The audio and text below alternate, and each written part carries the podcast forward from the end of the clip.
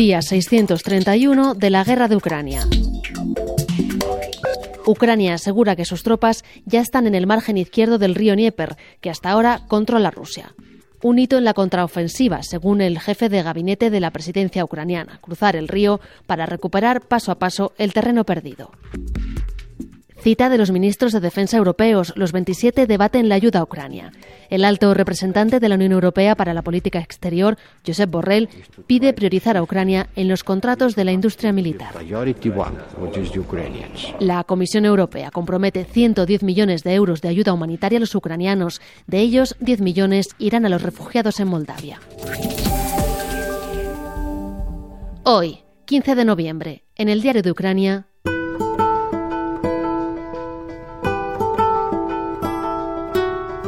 las consecuencias psicológicas de una guerra.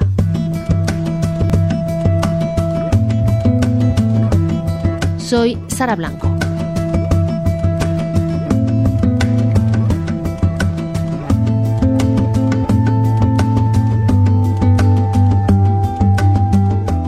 United Psychologists es una ONG que puso en marcha el proyecto Psicólogos del Mundo por Ucrania para ofrecer ayuda psicológica a los afectados por la guerra.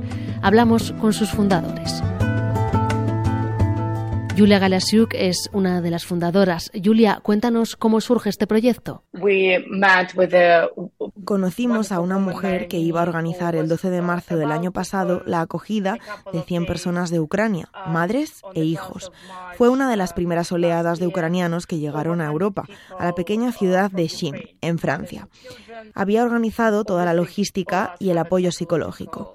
En la ONG todos tenemos estudios en psicología y empezamos a hablar con ella para ofrecer ayuda profesional, que es muy necesaria. Con esa idea, mi compañera Irina empezó a buscar especialistas con experiencia en traumas de guerra y en paralelo buscamos apoyo tecnológico. El proyecto se llama Psicólogos del Mundo por Ucrania, para ayudar a mujeres y niños que tienen que huir de la guerra y llegan a países donde se tienen que recuperar de mucho estrés y afrontar muchas dificultades, sin hablar el idioma, sin conocer a nadie.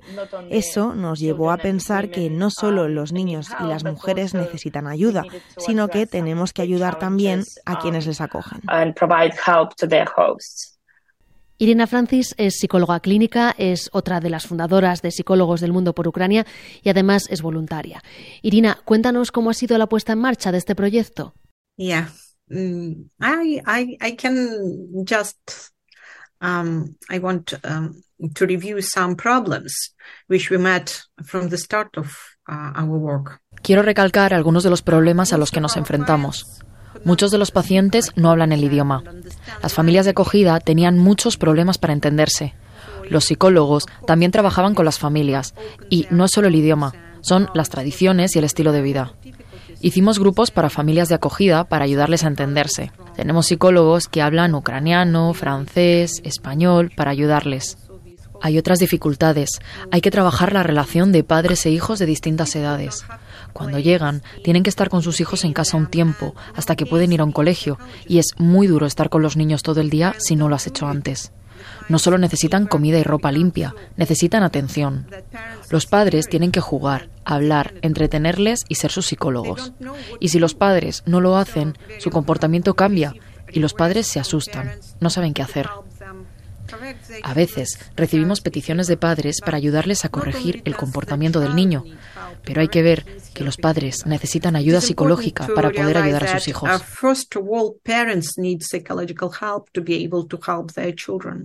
Larissa Walker es psicóloga del proyecto, voluntaria y responsable de la parte tecnológica y desarrollo de la web y marketing. Larissa, ¿cómo ofrecéis esta ayuda? ¿Cómo funciona? We have developed a website where people could Uh, Hemos desarrollado una página web en la que pueden solicitar un psicólogo y les ponemos en contacto con el profesional que les puede ayudar a la hora que les venga bien y con la especialidad que necesiten, por ejemplo, en infantil. Tuvimos desarrolladores web voluntarios, que es algo difícil de encontrar hoy en día. Una empresa nos cedió una aplicación para la web. Es un calendario para que los psicólogos puedan actualizar su disponibilidad y que los pacientes puedan reservar cuando lo necesiten Sergei Dimitrenko, eh, creo que quieres añadir algo, es psicólogo ucraniano, también voluntario. Да, так получается, что в нашем проекте я хотел немножко дополнить слова Ирины, что no solo ayudan a padres e hijos, sino a los psicólogos. Hay sesiones de supervisión para los psicólogos que trabajan con refugiados. Es importante ayudarse a uno mismo para poder ayudar a los demás. Ayudamos a los que se fueron de Ucrania, pero también a los que están dentro del país. No hace falta que estés en otro país para pedir nuestra ayuda. нуждаются в поддержке, и мы не ограничиваем никак ¿Cómo veis a los ucranianos? ¿Qué necesitan a largo plazo? You know, um, in this moment and during all our project, we um, provide just only. En este momento y durante todo el proyecto solo hemos ofrecido consultas psicológicas. Todos nuestros pacientes necesitan psicoterapia. Es interesante porque la mayoría de la gente tiene problemas psicológicos, pero no todos necesitan ayuda psicológica. La gente utiliza distintas estrategias. Acuden a sus amigos, familia, grupos de crecimiento personal o estudian psicología y acaban siendo psicólogos. Pero muchos ya tenían problemas antes de la guerra, con sus padres, maridos, hijos, amigos, el trabajo, y con el trauma de la guerra todo esto se multiplica. Antes de la guerra podían vivir con esos problemas, pero la guerra los empeora y ya no pueden seguir adelante. Es una cuestión profunda, pero no podemos ofrecer psicoterapia. Trabajamos como voluntarios, tenemos nuestras propias obligaciones, nuestros trabajos, pero seguimos ayudando ofreciendo una consulta psicológica.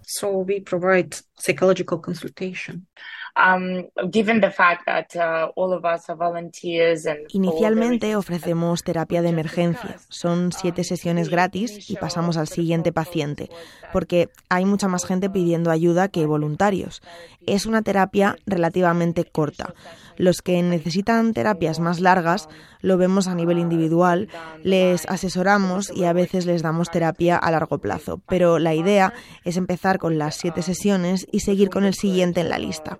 Estamos buscando socios con los que pudiéramos trabajar para dar psicoterapia a más largo plazo. Um, Mm, Para la gente que se va fuera, probablemente lo más importante es adaptarse al nuevo país y buscar la manera de vivir allí. Ucrania es muy grande y hay muchas diferencias culturales. Algunos de los que se han quedado se han mudado a otra zona, pero la diferencia cultural no es tan grande como para los que se han mudado al extranjero. Hay que trabajar las pérdidas, los pensamientos del futuro, cuando piensas que tu futuro va a ser destruido.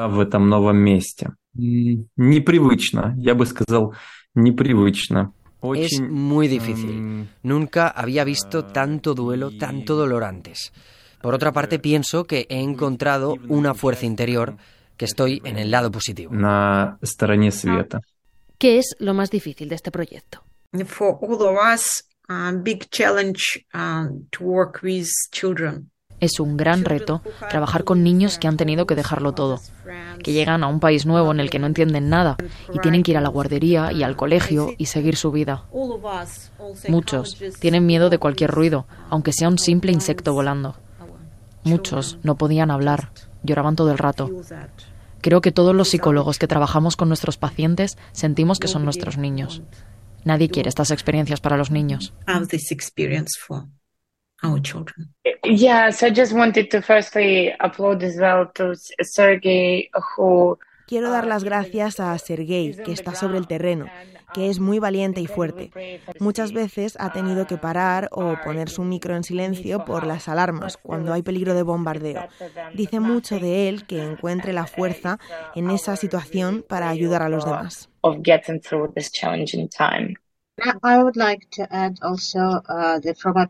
Me ha sorprendido que la gente en situaciones terribles con mucho dolor mantiene su amabilidad.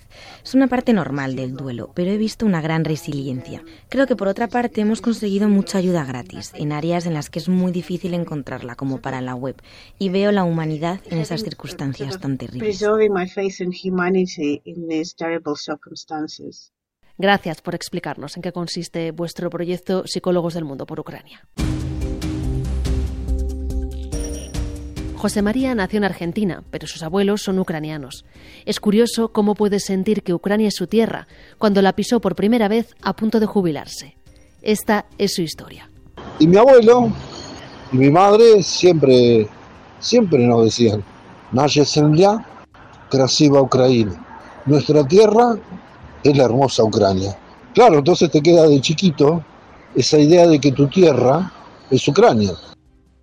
Cuando me jubilé como docente, dije, tengo que ir a conocer la aldea de mi abuelo en Ucrania. Me llevó casi dos días de viaje llegar a Kiev, una ciudad hermosa. Llegué a las dos, dos y media de la madrugada. Eh, nos avisaron que los que no tenían equipaje podíamos bajar del avión, pero había que caminar mil metros o esperar en el avión para que saquen la nieve con barrenieves para que el avión pueda llegar hasta la puerta de embarque, digamos. Así que me bajé con la mayoría de los pasajeros que venían en el avión y caminamos por la nieve con la nieve por las rodillas un poco más. Y yo estaba conmovido porque llegué a la tierra de mis abuelos. Ellos no pudieron volver nunca más.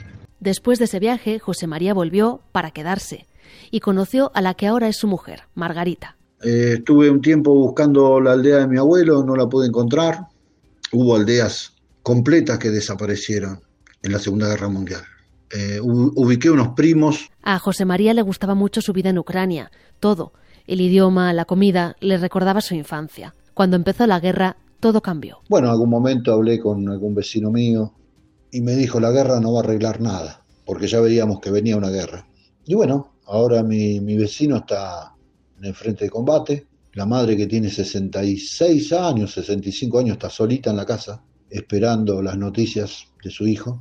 A muchas madres le faltan sus hijos, tanto en, en Rusia como en Ucrania. A muchas esposas le falta su compañero, a muchos hijitos le falta su padre. De los dos lados. Es un drama terrible que espero sinceramente que se detenga inmediatamente, ya.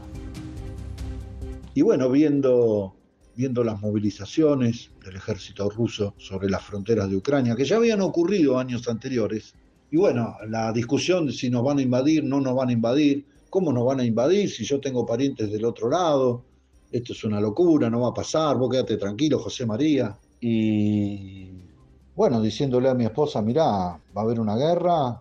Eh, yo por una cuestión de principio no estoy de acuerdo con la guerra.